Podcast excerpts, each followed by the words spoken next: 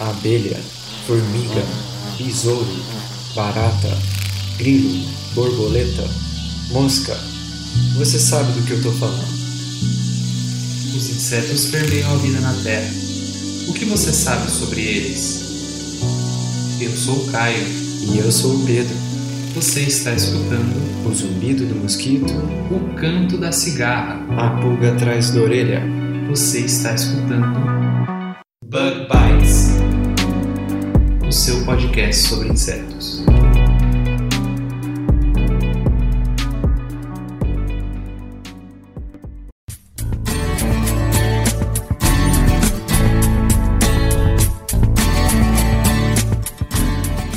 Olá, queridos ouvintes do Bug Bites Podcast. Estamos aqui para mais um episódio.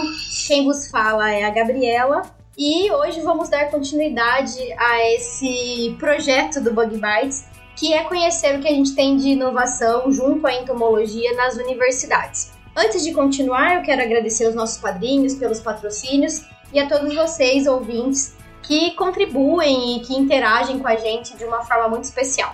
Bom, indo para o nosso episódio, eu tô aqui hoje com um convidado especial, o Joacir do Nascimento, que vai se apresentar. Então, Joacir, muito obrigada por ter aceito participar do nosso podcast, por compartilhar as informações aqui que a gente já conversou antes e eu sei que são coisas muito legais, né? Tenho certeza que o pessoal vai gostar. Por favor, se apresente para a turma aí que está ouvindo o nosso episódio. Olá, Gabi. Primeiro agradecer ao convite, né? Fiquei bastante feliz e, e agradecer também a todos que nos ouvem, né? Bem, meu nome, como você comentou, meu nome é Joacir do Nascimento. Eu sou engenheiro agrônomo, né, formado no Instituto Federal Catarinense, campus de Rio do Sul. Sou natural de Santa Catarina, né?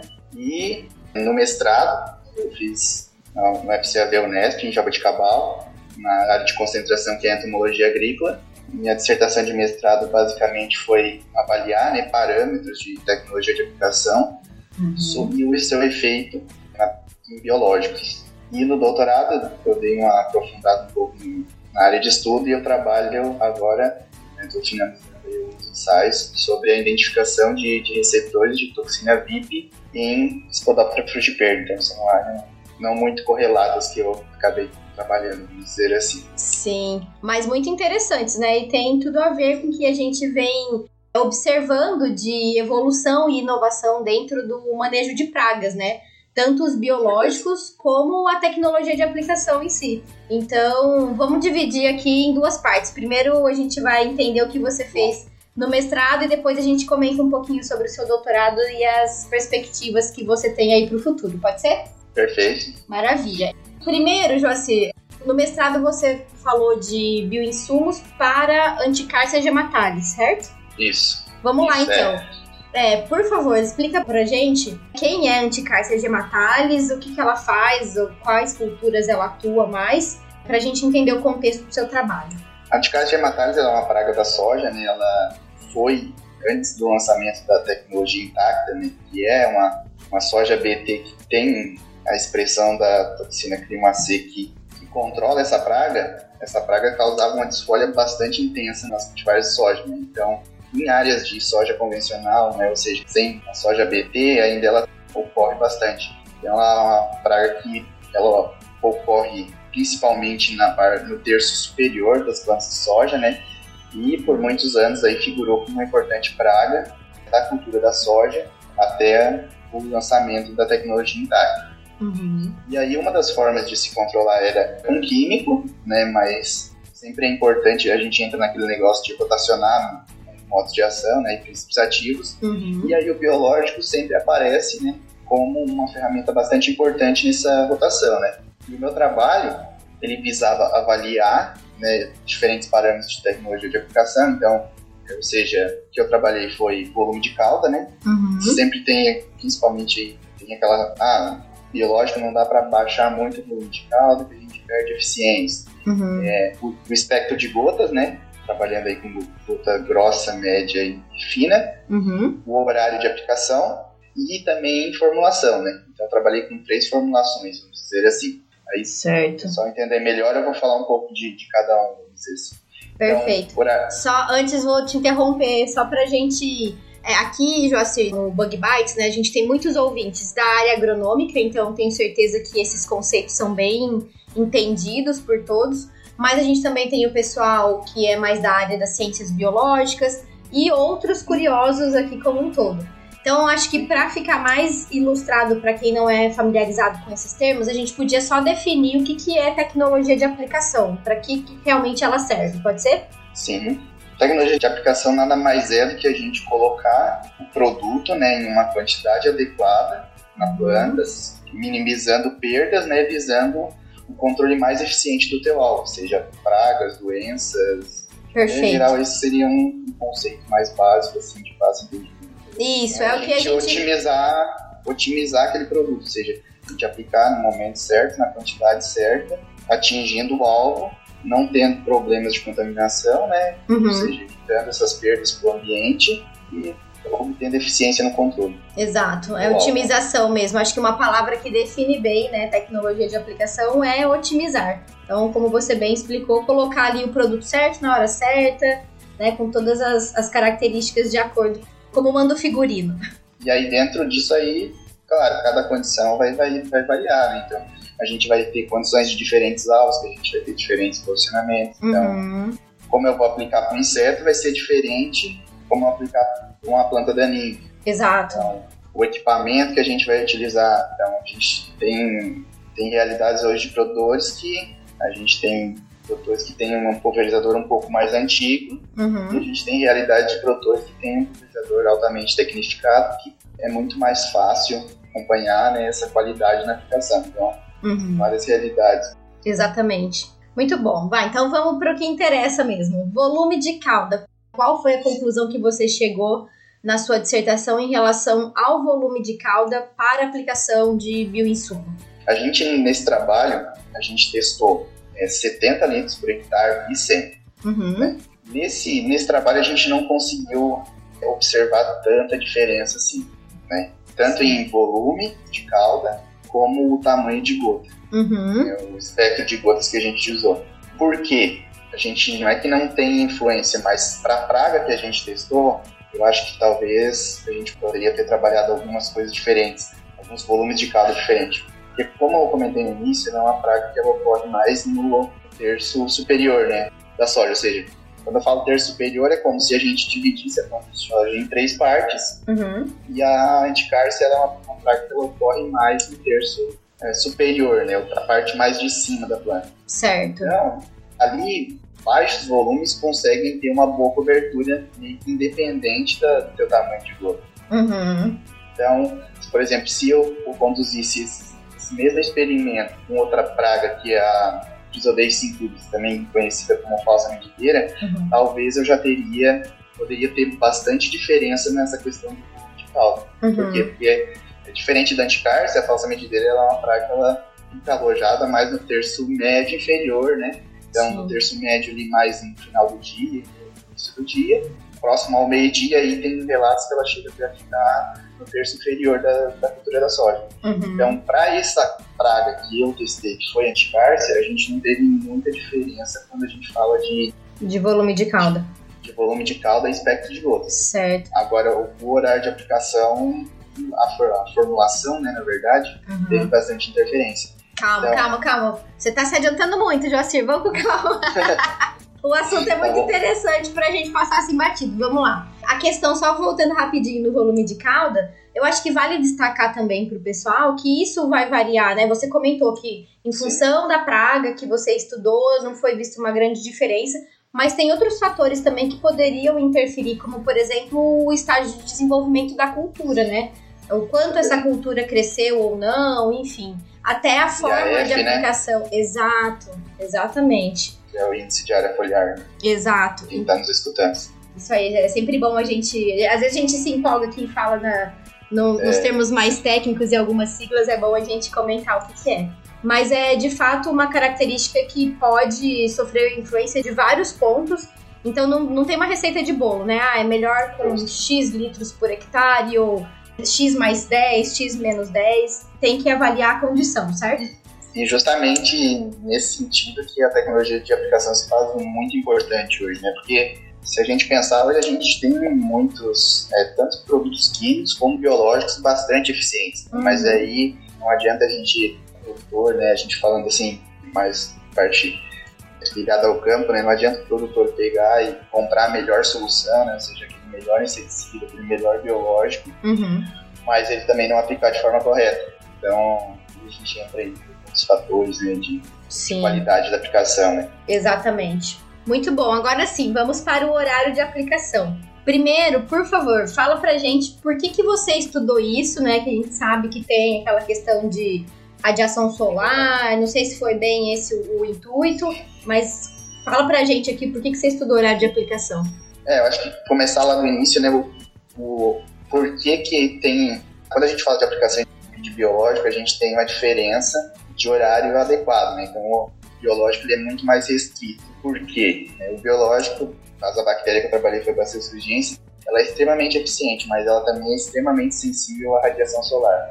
Uhum. Então, um dos, vamos supor, desvantagens né, da, do uso de biológicos é essa sensibilidade às condições climáticas, né? ou seja, baixa umidade relativa, alta temperatura, a incidência solar, né? Uhum. Então, isso tudo influencia no, quando a gente vai aplicar, né? O, o horário que a gente aplica, às vezes, por exemplo, próximo ao meio-dia, a gente vai ter uma alta incidência solar, né, de Uhum. radiação UV, geralmente uma alta temperatura e uma baixa umidade.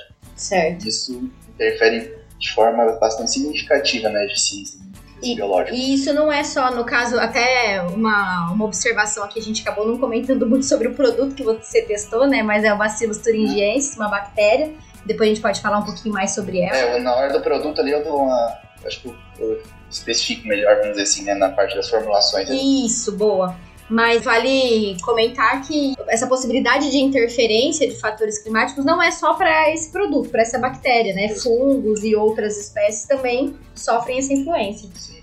E até alguns químicos, né? A gente tem algumas classes de químicos que sofrem um pouco mais com, com irradiação solar do que outras, né? Uhum. Então, tanto que a gente tem né, algumas formulações que são químicas que são nanoencapsuladas. Então, não só biológicos, né, Gabi? Eu acho que existem moléculas químicas que também são bastante à incidência solar. Aí a gente tem o exemplo do Karatê, né, que é um produto comercial que tem há alguns anos aí ela teve uma nova formulação Uhum. ela foi nanoencapsulada, que é o ingrediente ativo é a lambda cialotrina, então ela é um pouco sensível a essa, essa questão de incidência solar. Então, é uma molécula química que foi, tem uma formulação nanoencapsulada para aumentar, né, até que esse, período de controle.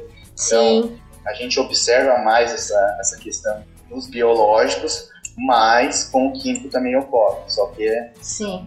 casos mais restritos, vamos dizer assim, né. É, eu acho legal você ter comentado isso, Joacir, porque pra muita gente o pessoal fica arrumando desculpa, né, Pra não utilizar, ou pelo menos pra não conhecer melhor um produto biológico. Ah, porque não pode aplicar de tal jeito, em tal horário. Mas esses cuidados também são necessários com os produtos químicos, né? Então foi muito bem pontuado por você essa questão da lambda cialotrina, né? Muito legal.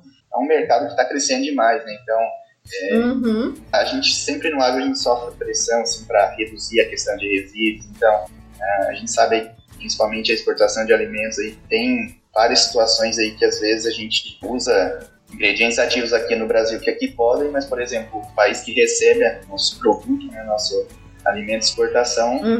não, já não é mais aceito. Então, tem aqueles níveis de resíduo. Exato. Passa esse nível de resíduo, a carga não é descarregada. Então, gera todo alguns problemas aí Prejuízo, né?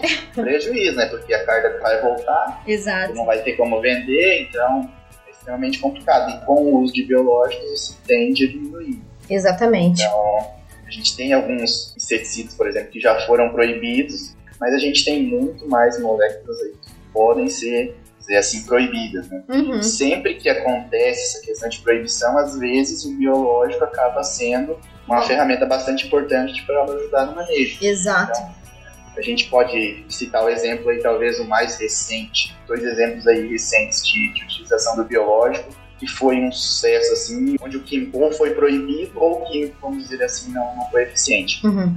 Primeiro, acho que foi a questão da, da broca do café, né, Hipotenone camper. Uhum. Ela era muito utilizada para o seu controle se da base de endosulfan. Isso. E esse endosulfan ele foi proibido, na, em- se não me engano, em 2013.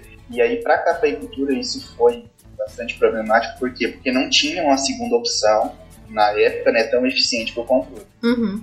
E aí, os pesquisadores, né, a pesquisa, a extensão do, do estado de Minas, ali do Espírito Santo, se movimentou em importar um programa aí de, de controle biológico lá da Colômbia, né, que é utilizando o controle de Bovéria, que é um fungo entomopatogênico, né, Uhum. tem eficiência comprovada aí para várias pragas e para a prova do café foi uma solução barata, assim, né? Sim. Se a gente comparar com outros químicos que vieram para substituir, que eram mais seletivos, mas eram caros, e ela foi um, um exemplo aí, um, vamos dizer assim, um case de sucesso, né? Exatamente. De tratamento biológico. E outro exemplo foi, foi a helicoverpa, né? Então, quando começou os surtos ali que os químicos, né, as diamidas que utilizavam na época não sabia a dosagem, não controlava direito, alguns piretróides também não pegavam.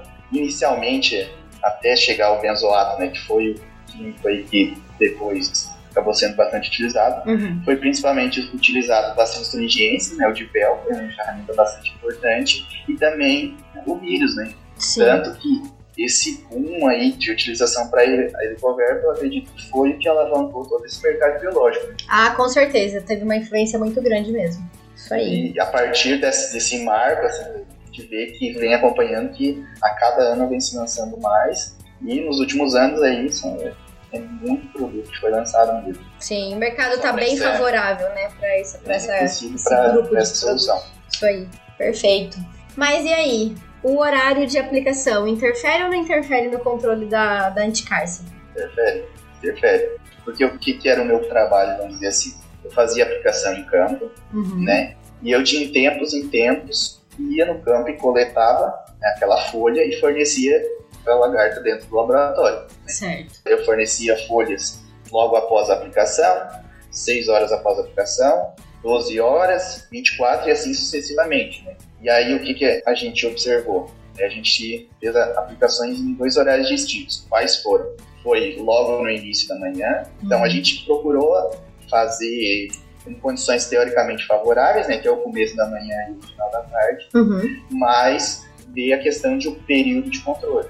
né? Ou seja, que, qual é o tempo que esse cientista biológico controla eficientemente aquela praga.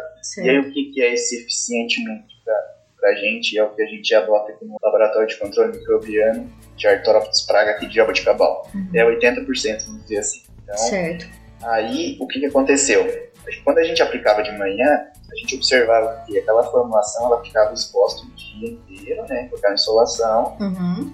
Já quando a gente aplicava no final da tarde, ela passava aquele período mais ameno da noite e durante a madrugada, né? Certo.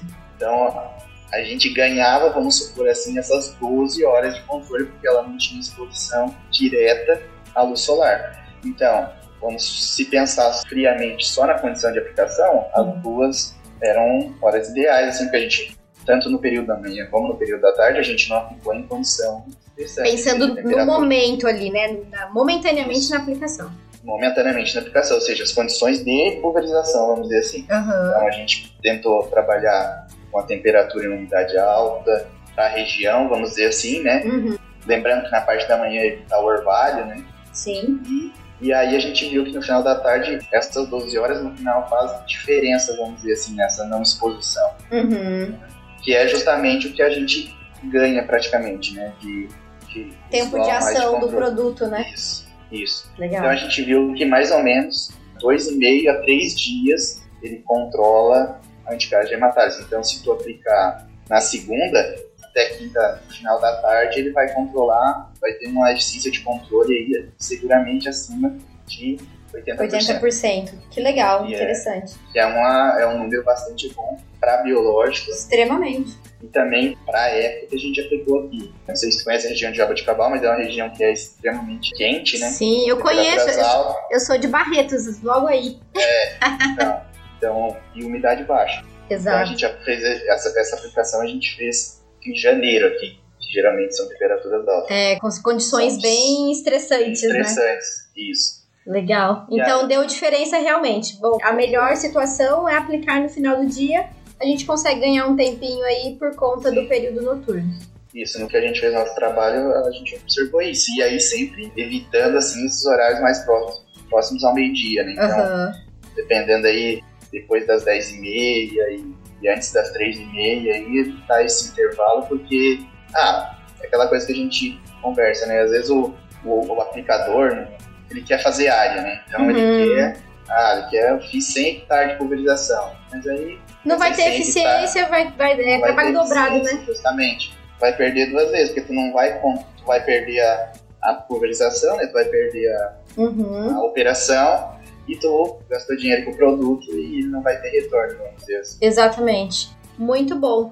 Mas acredito que a formulação também interfira, né? Sim, é, isso aí é uma das coisas que a gente tentou estudar também. Então foi, foi bastante fator assim que a gente trabalhou, né? E a formulação foi um deles. Uhum. E eu acho que hoje, para biológico em si, eu acho que é o fator mais limitante, assim. Sim. Acho que no mercado faltam boas formulações. Só que aí, que Concordo a gente fez? 100% com você, Joacir, 100%. É bem, bem complicado, assim. E isso interfere basicamente em tudo, né? Até na compatibilidade com outros produtos, né? Uhum. Que é, é uma, uma atividade que o produtor faz, né? O produtor não vai aplicar de forma isolada e a gente tem que se acostumar com isso. É, a gente precisa se adequar, desenvolver né? tecnologia, isso, justamente, se adequar, desenvolver tecnologias que possibilitem misturar produtos, né? Que ele não tenha Sim. problema de incompatibilidade, não tem. Exato. Para biológico isso é bem complicado. Primeiro, o que, que vocês avaliaram, né? Quais tipos de formulação?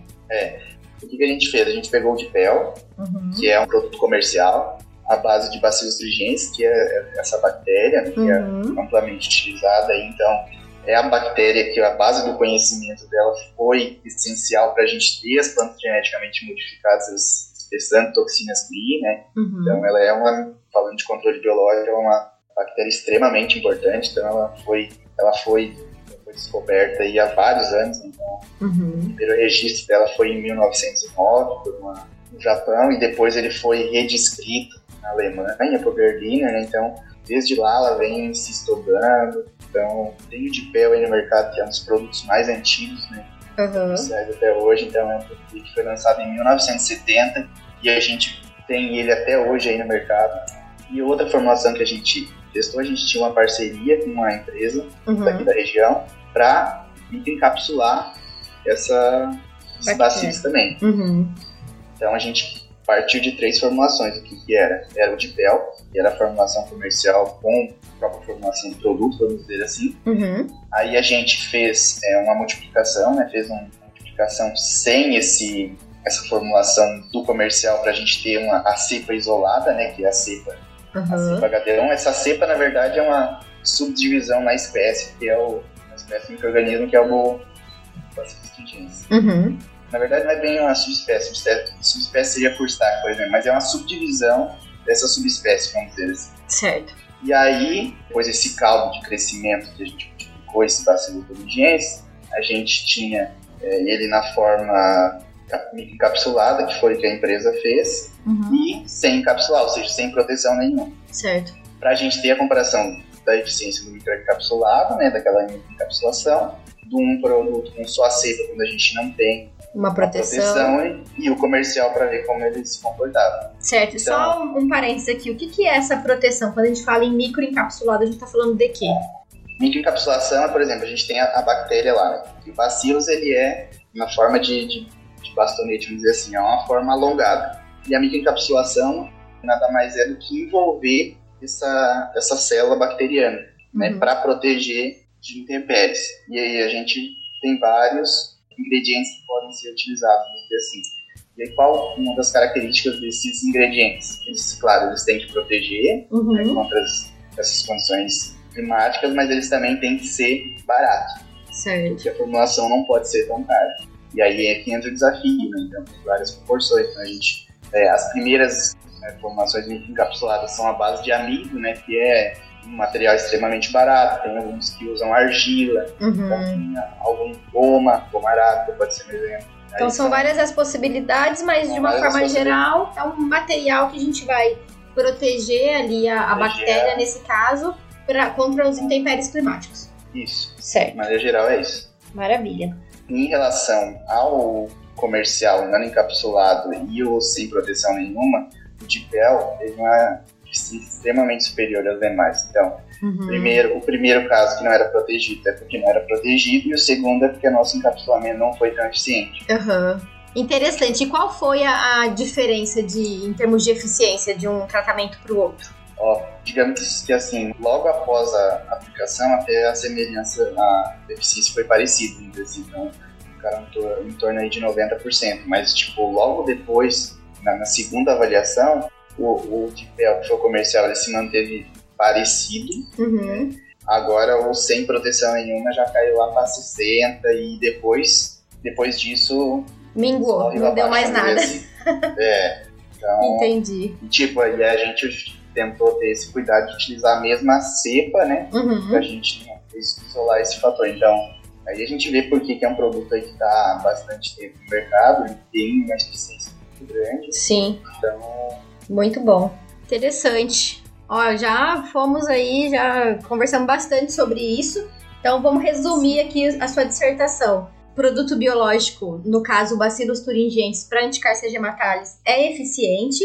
A gente precisa tomar cuidado com a formulação e com o horário de aplicação, porque pode interferir no resultado. E até o que, o que você estudou, o volume de cauda e ah, o tamanho de gotas não interfere muito na ação do produto, correto? isso, de maneira geral, foi isso aí. Legal. E, e também porque a anticárcia ela é bem suscetível a, a esse dipel, né? Que é um, a Aham. HD1. Então, só isso aí também já, já contribui bastante. Sim, com Controle. certeza. Muito bom, Joci. Vamos falar agora um pouquinho, antes de partir para o final do nosso episódio, falar sobre o seu doutorado, né? Afinal de contas, tem, embora não seja focado em tecnologia de aplicação, tem bastante relação com o que você fez no mestrado por conta da atividade das proteínas no inseto, certo? Fala pra gente então, por favor.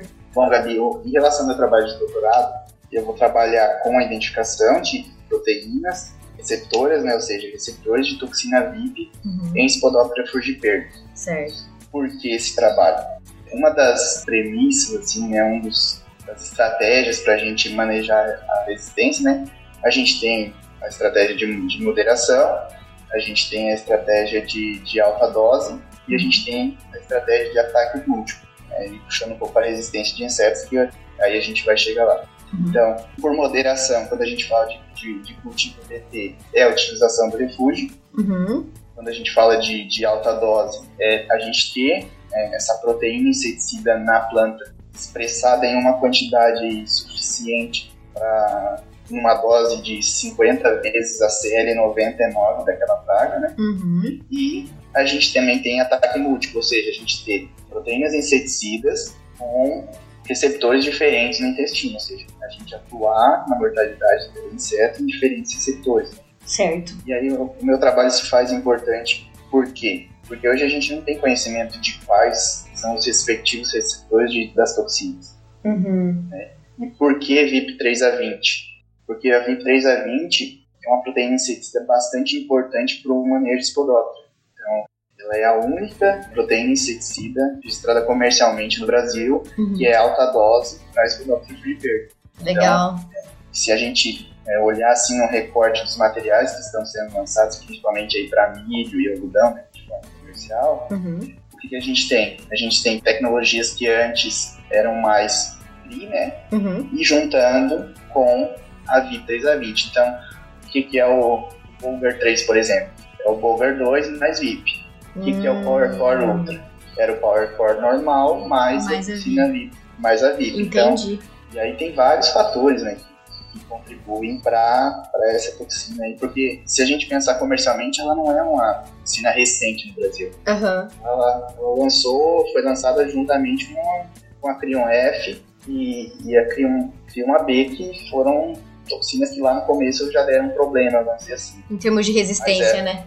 Isso. Uhum. Foram as primeiras a ser ter os reportes aí de resistência aí pelo, pelo grupo de pesquisa professor Celso, lá de Sim, da Exalc de Piracicaba, né? legal. Ô, Joacir, qual que é a diferença, de uma forma assim, simples, entre uma proteína VIP e as proteínas CRI? Está relacionado à fase de produção na, da bactéria, né? Então, Uhum. a- as toxinas que são produzidas em uma fase reprodutiva da bactéria e as VIP, né, até pelo nome, são produzidas em uma fase vegetativa, Vegetativa. Da, da bactéria. Então, isso, e elas geralmente ficam no sobrenadante, né? ou seja, Uhum. Ela é uma, mais localizada mais na parte de cima do caldo, vamos dizer assim. Entendi. Legal, Joacir. E você tá já para finalizar o seu doutorado, né? Isso, é, tô, tô pra finalizar já. A pandemia acabou dando alguns problemas aí no, no trabalho, né? Porque Uhum. a gente ia trabalhar, além da VIP, uma outra toxina. Aham. Então, outro inseticida. Eu entrei em 2019, vamos dizer assim, né? Então, Uhum. 2020 começou a pandemia. Entendi. Aí, É, com certeza interferiu na, na execução dos trabalhos, né? Infelizmente. E, e o que, que você pode dar de spoiler pra gente sobre os resultados da, da sua tese? é que, tipo, o meu trabalho eu vou conseguir ter resposta clara no final, que é quando eu vou fazer a bioinformática e tudo, e aí Uhum. poder inferir quais que são esses possíveis receptores. Então, eu só vou conseguir essa resposta, vamos dizer assim, no final. Entendi.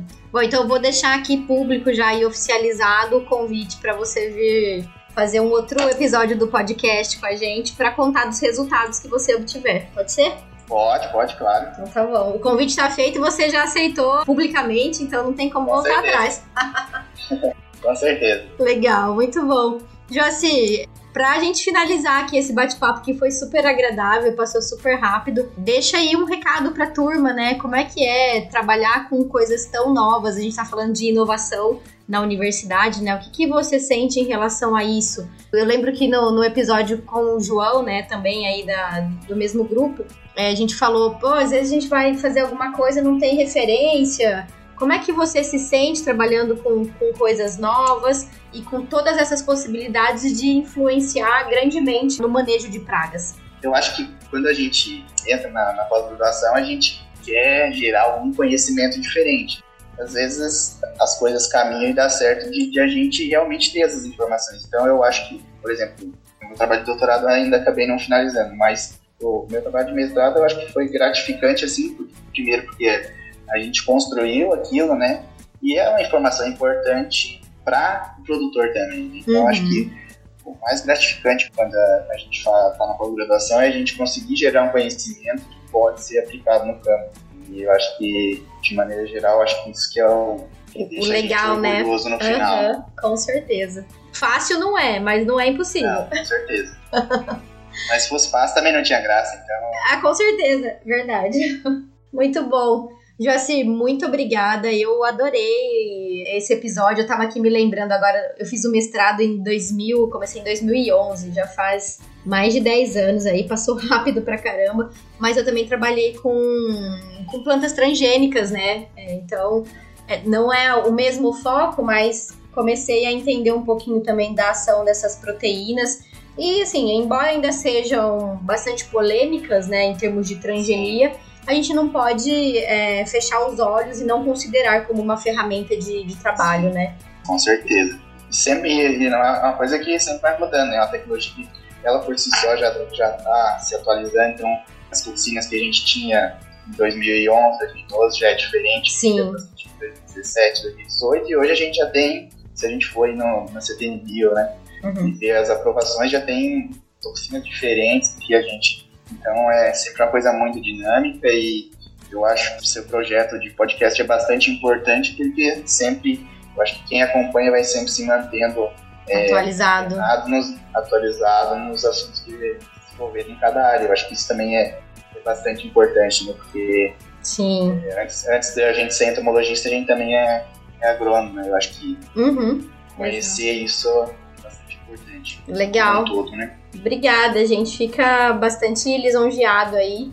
O Bug Bites existe já há alguns anos, a gente tenta falar de tudo o que está relacionado, né? O máximo que a gente consegue estar relacionado a insetos. E eu, como atuo né, nessa parte de, de manejo de pragas, sempre trago esse tema e, enfim, gosto bastante. Então, mais uma vez agradeço, foi ótimo o bate-papo. Peço para você deixar aqui seus contatos, né? Às vezes alguém Claro, quer claro. tirar alguma dúvida, te seguir no Instagram. Com, com certeza. Ganhar uns recebidos. Isso. Boa. Quais são? Meu Instagram é Joacir com dois Is. Né? Uhum. Facebook eu até acabo que não, não uso muito, talvez e-mail, né? Aham. Joacir Nascimento, Certo. arroba hotmail.com. Beleza. A gente vai deixar na descrição do episódio. E aí, quem quiser interagir aí e entender mais detalhes dos seus trabalhos, já tem seu- Sim, seus vontade. contatos. Maravilha, Joacir. Muito obrigada. Sim. Espero você no próximo episódio aí para falar dos resultados. E para você, ouvinte que ficou com a gente até agora, o nosso muito obrigada também por nos acompanhar em mais um episódio. E até a próxima. Esse episódio também é patrocinado, claro, pelos nossos padrinhos e madrinhas daqui do Bug Bites. Você sabia que quem é padrinho e madrinha do Bug Bites faz parte do nosso grupo especial do WhatsApp, onde a gente envia toda semana qual vai ser o tema do episódio, materiais extras e até quando tem sete, o pessoal pode fazer uma pergunta direto para o entrevistado. Se você tiver interesse de ajudar o Bug Bites aí com algumas pratas, entra aqui no link que a gente colocou na descrição desse episódio. Valeu!